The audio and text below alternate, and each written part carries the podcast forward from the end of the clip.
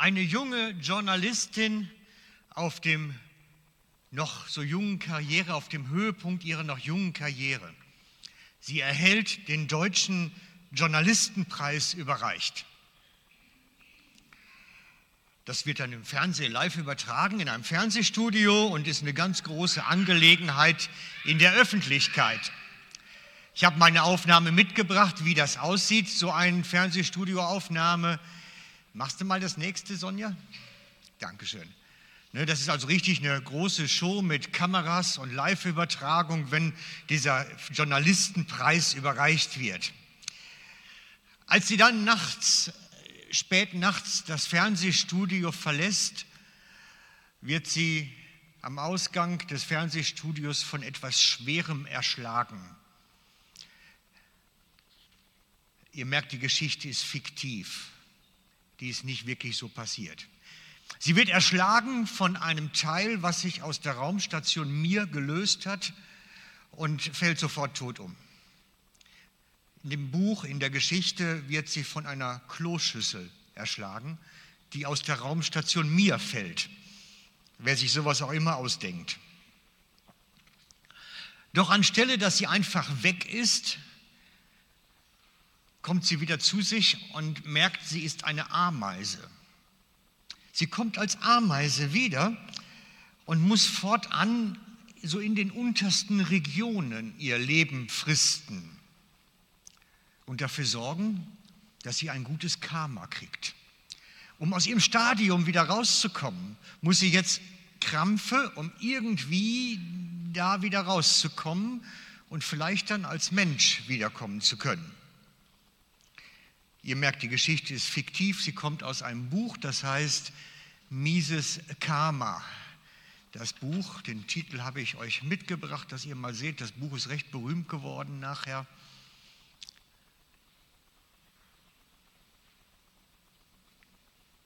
Ja, kriegen wir. kommt im Moment gerade nicht. Gut, der Buchtitel kommt gleich, wenn soweit sind. Kein Problem. Ja, nee, da war es nur kurz. Ähm, ich habe die Geschichte mal aufgenommen, weil ich glaube, dass viele Menschen nach diesem Prinzip leben. Sie leben nach diesem Karma-Prinzip. Denn das Karma-Prinzip bedeutet eigentlich, sie glauben an Ursache und Wirkung. Wenn ich hier auf Erden tolle Sachen tue, wird es mir schon irgendwie in den Himmel langen. Mache ich böse, bin ich ein böser Mensch, dann wird es nicht lange. Und diese Schneise dazwischen, die ist so ein bisschen schwierig. Und man, man erkennt so eine Menschen, die fragen sich dann immer, wenn sie krank werden, was habe ich denn nur getan, dass ich schon wieder krank bin? Was habe ich nur getan, dass es mir finanziell wieder schlecht geht? Was habe ich getan, dass dies, das, jenes in meinem Leben passiert ist? Sie suchen immer nach Ursache und Wirkung. Und das hängt ganz viel zusammen, dass man im Karma-Denken drin ist, in diesem Problem ist so ein bisschen eine biblische Geschichte, die gibt es auch in der Bibel, diese Story. Das sind die Freunde vom Hiob. Die Freunde vom Hiob haben auch dieses Denkmuster gehabt. Ich habe euch eine Geschichte mitgebracht, die lese ich einmal vor. Das ist die Rede von Bildad von Schuchach. Ähm, die Rede von Bildad von Schuach aus Hiob 8, 17, nee, 1 bis 7. Und dort sagt er, ja, wunder, ja, seht ihr mal, ja, fast klappt es. Den ersten Vers kriegen wir nicht hin, den ersten Absatz. Wie lange willst du so reden und sollen die Reden deines Mundes so ungestüm daherfahren? Meinst du, dass Gott Unrecht richtet und der Allmächtige das Recht verkehrt? Haben deine Söhne vor ihm gesündigt, so hat er sie der Missetat freigegeben. Ne? Haben dein, ihr habt es unterstrichen, haben deine Söhne vor ihm gesündigt, so hat er sie ihrer Missetat preisgegeben. Ursache und Wirkung, sie haben Mist gemacht, jetzt haben sie die Konsequenzen zu tragen. Also, jetzt kommt die Rede und die Aufforderung an Hiob. Wenn du dich aber zu Gott wendest und zu dem Allmächtigen um Gnade flehst, wenn du rein und fromm bist, wird er deinetwegen aufwachen also weckt mal alle Gott, wird er aufwachen und wird wiederherstellen deine Wohnung und wie es dir zusteht. Ist dein Anhang auch gering, so wird doch dein Ende herrlich sein. Das ist Karma-Denken, Ursache und Wirkung. Das heißt, deine Söhne haben Murks gemacht, die sind gestorben deswegen und weil es deine Söhne sind, musst du jetzt auch die Konsequenzen mittragen. Bei dir ist auch alles hinüber. Das war das Denken. Und das ist eigentlich das ganze Buch Hiob. Sie stehen sich ständig gegenüber. Die Freunde, in Anführungszeichen, sagen Hiob die ganze Zeit, such mal die Fehler bei dir. Und Hiob sagt, ich habe keine Fehler gemacht und selbst wenn, Gott ist gnädig. Und das ist das ganze Buch Hiob. Die reden die ganze Zeit so miteinander. Sie kommen ständig drauf und sagen, Mensch, du musst jetzt mal endlich die Fehler suchen bei dir. Du hast Mist gemacht, komm jetzt endlich zu dir, tu Buße und so weiter. Und er sagt, komm Leute, ich bin mir keiner Fehler bewusst. Ich habe wirklich alles gemacht, was ich wusste. Ich weiß, Gott ist gnädig und größer, selbst wenn ich es unwissentlich gemacht habe. Hiobs Freunde sind nicht toll. Aber das ist ein anderes Thema. Das Grundding ist, sie haben dieses Karma-Denken. Ursache und Wirkung.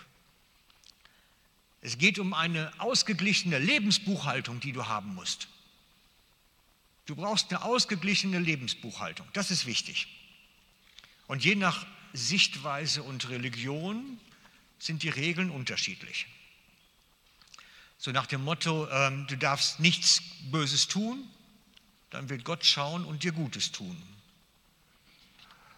Oder du musst einfach mehr Gutes tun als Böses, auch das gibt es. Dass man versucht, immer mehr Gutes zu machen, als Böses dann gerade zu machen. Und dann geht das am Ende irgendwie auf. Irgendwie. Aber wenn du viel Böses tust und nur wenig Gutes, dann kannst du es vergessen. Je nach Religion ist der Katalog dann immer ein bisschen unterschiedlich natürlich. Aber das ist so das Gerechtigkeitsverständnis, was die meisten Menschen haben. Sie meinen, sie sind den Kräften des Himmels, Gott oder wie sie das auch immer nennen wollen, gegenüber zu Gerechtigkeit verpflichtet, aber dieses Maß, wie gut muss ich denn wirklich sein, das ist das heikle Thema. Und das Denken ist eigentlich, geht dahin, jetzt mit meinen saloppen Worten gesprochen, Gott im Himmel ist ein Buchhalter. Und die Engel, die führen die Bücher. Ne, die sitzen dann da Tag und Nacht und schreiben nur immer auf, was du alles an Guten schlecht gemacht hast. Wie in einer schönen Bilanz steht dann nachher links und rechts Soll- und Haben-Spalte. Und am Ende wird dir die Rechnung präsentiert. Wo stehst du in deinem Leben? Wo stehst du? Ich weiß nicht, ich habe da immer so ein bisschen mit diesem Buchhalterdenken, Gott ist ein Buchhalter, habe ich Mühe gehabt. Habe immer gedacht, das, das, das geht doch nicht auf. Also, also nicht nur von der praktischen Seite, also für jeden Menschen ein Engel, der nur die Bücher schreibt, also das wäre schon ein bisschen arg. Auch, auch so vom Religionsverständnis, passt das überhaupt? Ne? Das ist aber das Karma-Denken. Immer alles im ausgeglichenen Balance halten, die Bücher müssen stimmen, soll haben, muss gegeneinander ausgeglichen sein, es muss passen, es muss stimmen. Hauptsache es stimmt, ne? Hauptsache es stimmt für dich. Das ist wichtig. Aber ich, ich meine, das ist ein Spiel mit dem Feuer. Das ist ein ganz gefährliches Spiel. Weil, wenn die Rechnung nicht stimmt, wenn das nicht so ist alles, dann habe ich kein Problem. Aber wenn du das glaubst, hast du ein Problem. Wenn ich recht habe. Das habe ich schon oft Leuten gesagt. Habe ich gesagt, wenn du recht hast, habe ich kein Problem. Aber wenn ich recht habe, hast du ein großes Problem. Zum Glauben. Zu den Fragen des Glaubens. Was, wenn ich recht habe? Und die Geschichte, die ich dann erzähle, habe ich einen fantastischen kleinen Video zu gefunden. Ich hoffe, dass es vom Sound her gut klappt, dass ihr es gut verstehen könnt. Eine Geschichte, die eine, hat die Geme eine Gemeinde aus dem Dütschen ein Theaterstück gespielt zu. Und den Video habe ich gefunden, ist auf YouTube, ihr könnt ihn kriegen. Aber der erklärt so fantastisch, was ich glaube. Darf ich euch mal bitten, den Video einmal abzuschieben?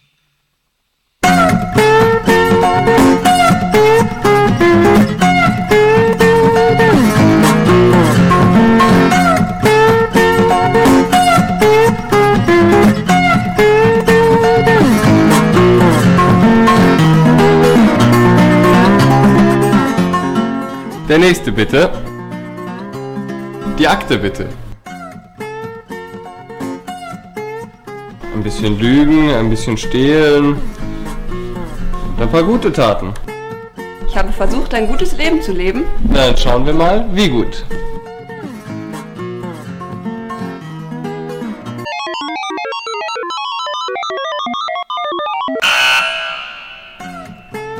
Bitte schön. Hier entlang bitte. Der nächste bitte. Ihre Akte. Okay, ich gebe zu, ich habe viele schlechte Dinge getan. Ja, das sehe ich. Aber ich habe auch gute Dinge getan. Dinge, die die schlechten aufwiegen. Zum Beispiel habe ich einmal einen Test gemogelt. Aber dann habe ich geholfen, den Park vom Müll zu befreien. Das sollte sich doch ausgleichen, oder? Finden wir es heraus.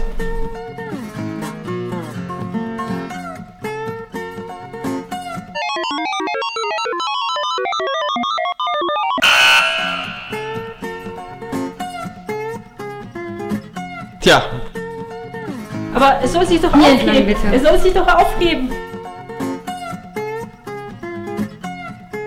der nächste bitte. Oh, beeindruckend. Ja, ich habe versucht, ein gutes Leben zu führen. Ich war in Indien und habe da ein Waisenhaus gebaut zum Beispiel. Oder ich habe auch in Afrika einen Brunnen gebaut. Jeden Monat war ich zum Blutspenden. Ich wünschte nur, ich hätte mehr tun können. Und ist das Ihr Schuldenberg? Ja, die Schuhe waren doch von Zalando. Aber 143? Ich wollte sie ja noch zurückschicken. Na, schauen wir mal.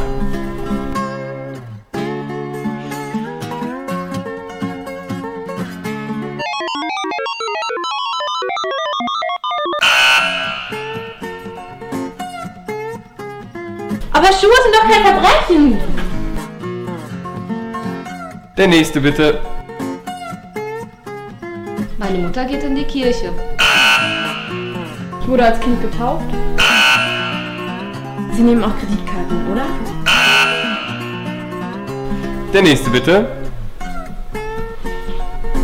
Ihre Akte. Wow, da war jemand beschäftigt. Naja, bringen wir es hinter uns.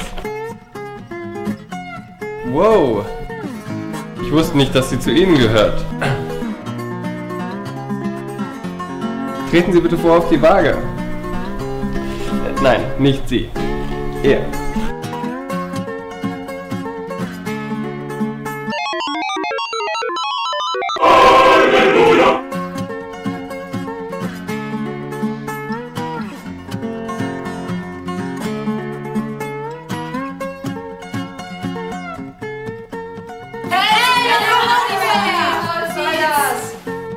Darum heißt es ja auch Gnade. Der nächste bitte.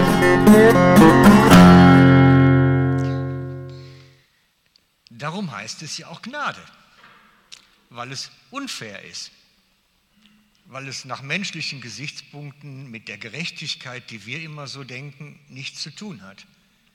Es gibt es nämlich nur geschenkt und nicht per Verdienst und weil ich mich anstrenge oder irgendwas gemacht habe. Es ist nach unseren menschlichen Kriterien unfair für die, die sich die ganze Zeit abgekrampft haben und versucht haben, alles richtig zu machen.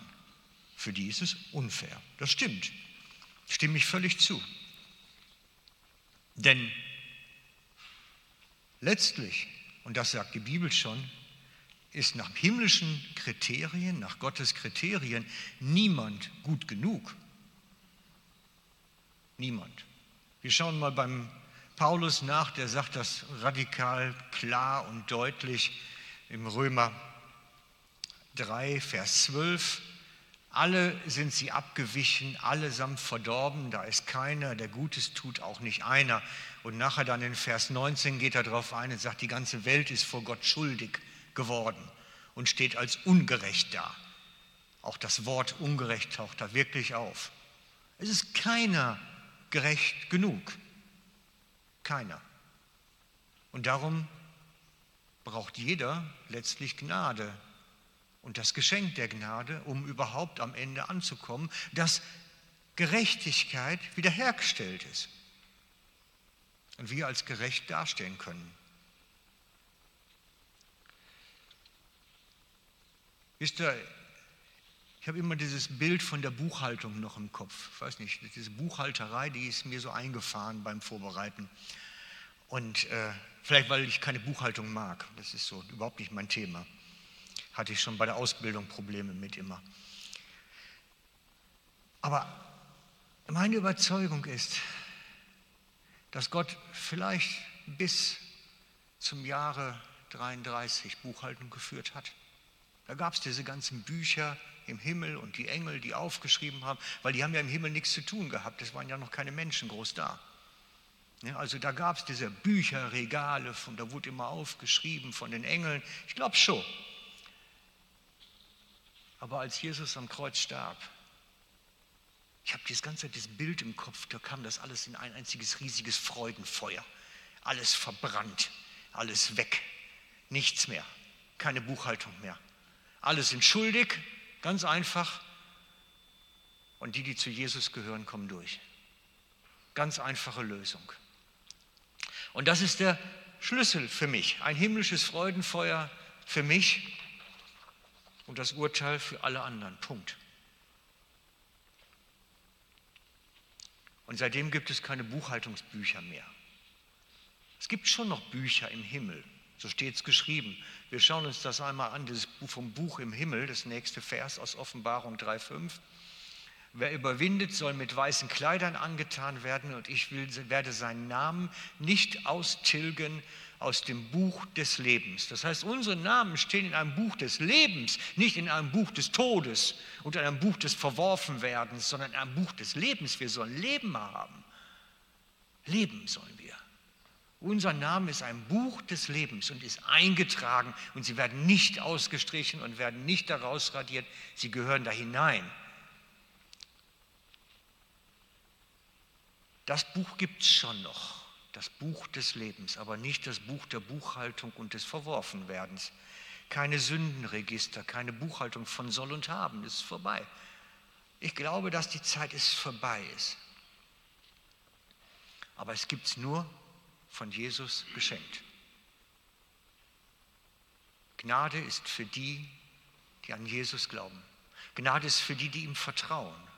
Gnade ist für die, zu denen Jesus am Ende sagt, wie in dem Film, gehört zu mir, gehört zu mir. Und dieses gehört zu mir beginnt hier, jetzt hier. Die gehört zu mir, startet hier auf Erden und nicht erst irgendwo da. Hier geht es los. Und das ist die zentrale Frage. Habe ich mein Leben diesem Jesus anvertraut, dass ich seine Gerechtigkeit geschenkt bekomme? Und wenn sie geschenkt ist, bleibt sie geschenkt. Das ist wie ein Weihnachtsgeschenk. Da kommt die Großmutter nicht und holt sich die Socken wieder, die sie Weihnachten verschenkt hat. Ne? Die gehören mir jetzt. Geschenkt. Und ich lade dich ein, deinem Leben diesem lebendigen Jesus anvertrauen, anzuvertrauen, damit du auch diese Gnade geschenkt bekommst. Damit du auch an diesem, am Ende jemand sagt, gehört zu mir. Nicht jemand, Jesus sagt, gehört zu mir. Und so stehe ich immer mit Leuten gegenüber, die sagen, ja, bei mir geht das schon irgendwie auf. Ich versuche guter Mensch zu sein. Und ich sage, du, am Ende reicht es nie und dann ist entscheidend, ob Jesus zu dir steht oder nicht. Und das steht sich gegenüber. Ich weiß nicht, wie es mit eurem Umfeld ist, wie ihr denkt. Ich weiß nicht, wie ihr das kennt. Aber die Sachen stehen sich gegenüber. Das ist so wie zwei Lebensphilosophien grundsätzlich. Entweder vertraue ich auf die Gnade oder ich vertraue darauf, was ich dazu beitragen kann. Entweder das eine oder das andere. Und jeder Mensch muss sich entscheiden, wo er da unterwegs sein will. Und ich habe eben am Anfang schon gesagt, wenn ich recht habe, hast du ein Problem. Wenn du recht hast, habe ich kein Problem. Das ist wirklich so.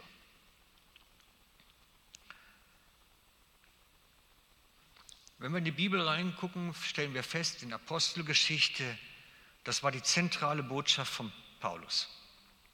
Paulus ist damit durch die Gegend gezogen, zusammen mit Barnabas, wie in dem Vers jetzt auch. Die sind durch die Gegend gezogen und haben es in den Gemeinden gepredigt. Trotzdem blieben Paulus und Barnabas, Apostelgeschichte 14.3, trotzdem blieben Paulus und Barnabas noch längere Zeit in Ikonion Unerschrocken verkündeten sie die Botschaft von der Gnade, nicht irgendeine Botschaft, die Botschaft von der Gnade verkündeten sie des Herrn und vertrauten auf seine Hilfe. Und der Herr bestätigte ihre Verkündigung, Gott bestätigte ihre Verkündigung, indem er Wunder und außergewöhnliche Dinge durch sie geschehen ließ. Das ist für mich der Schlüssel. Gott bestätigt diese Verkündigung von der Gnade.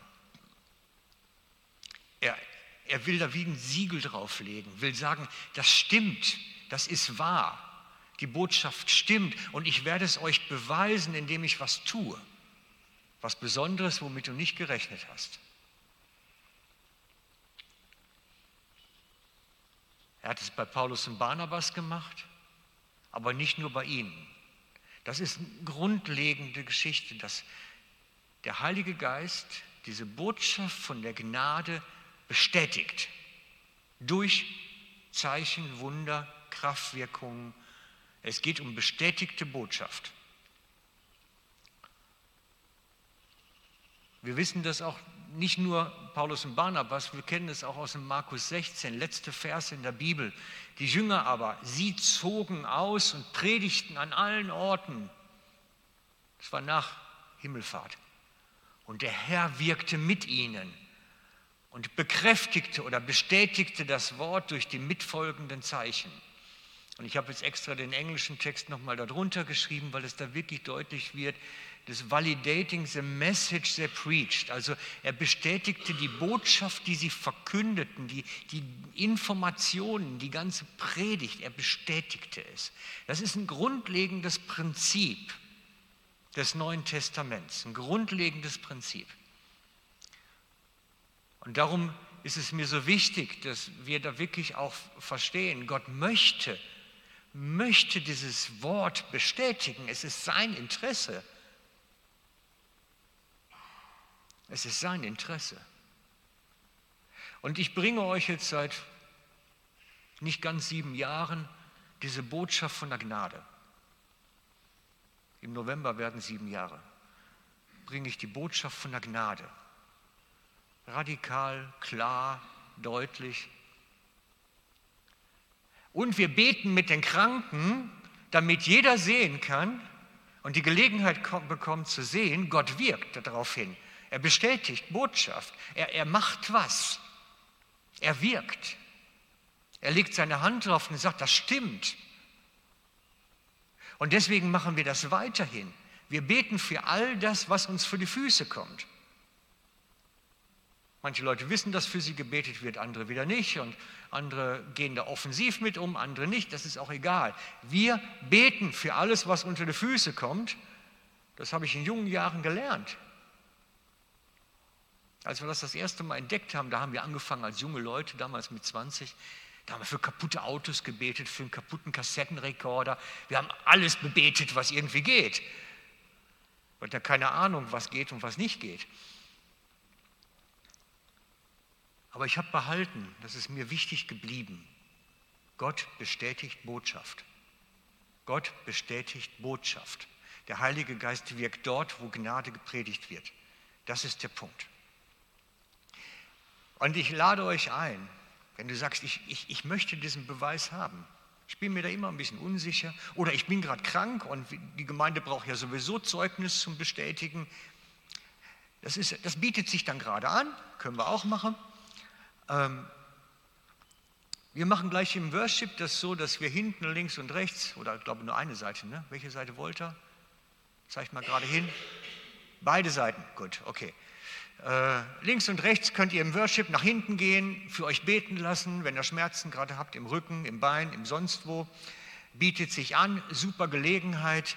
Ähm, wir beten einfach für alles, was irgendwo nied- und nagelfest ist weil Gott möchte seine Botschaft bestätigen und das nutzen wir und das, das werden wir weiter auch, auch fördern.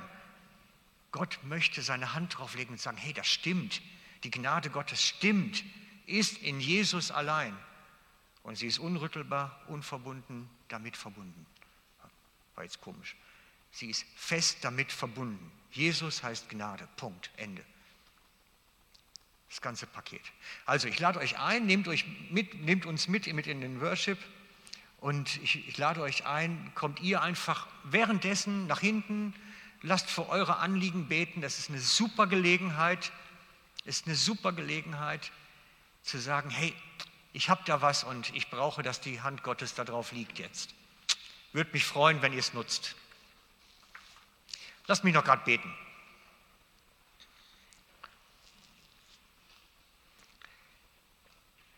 Heiliger Geist, und wir laden dich ein, dass du jetzt kommst mit deiner Kraft, mit deiner Herrlichkeit und dass du jetzt wirkst unter uns und das Wort der Gnade bestätigst. Dass du das Wort, dass Jesus Christus die Gnade Gottes in Person ist und uns die Hand entgegenstreckt. Herr, bestätige es durch deine kraftvolles Wirken unter uns. So wie du es in den vergangenen Tagen gemacht hast, tu es heute auch unter uns, weil du bist ewig derselbe, damals und heute immer der gleiche. Und wir strecken uns auf und laden dich ein, fülle den Raum mit deiner Präsenz und wirke du unter uns mächtig, gewaltig, kraftvoll jetzt, Herr. Amen.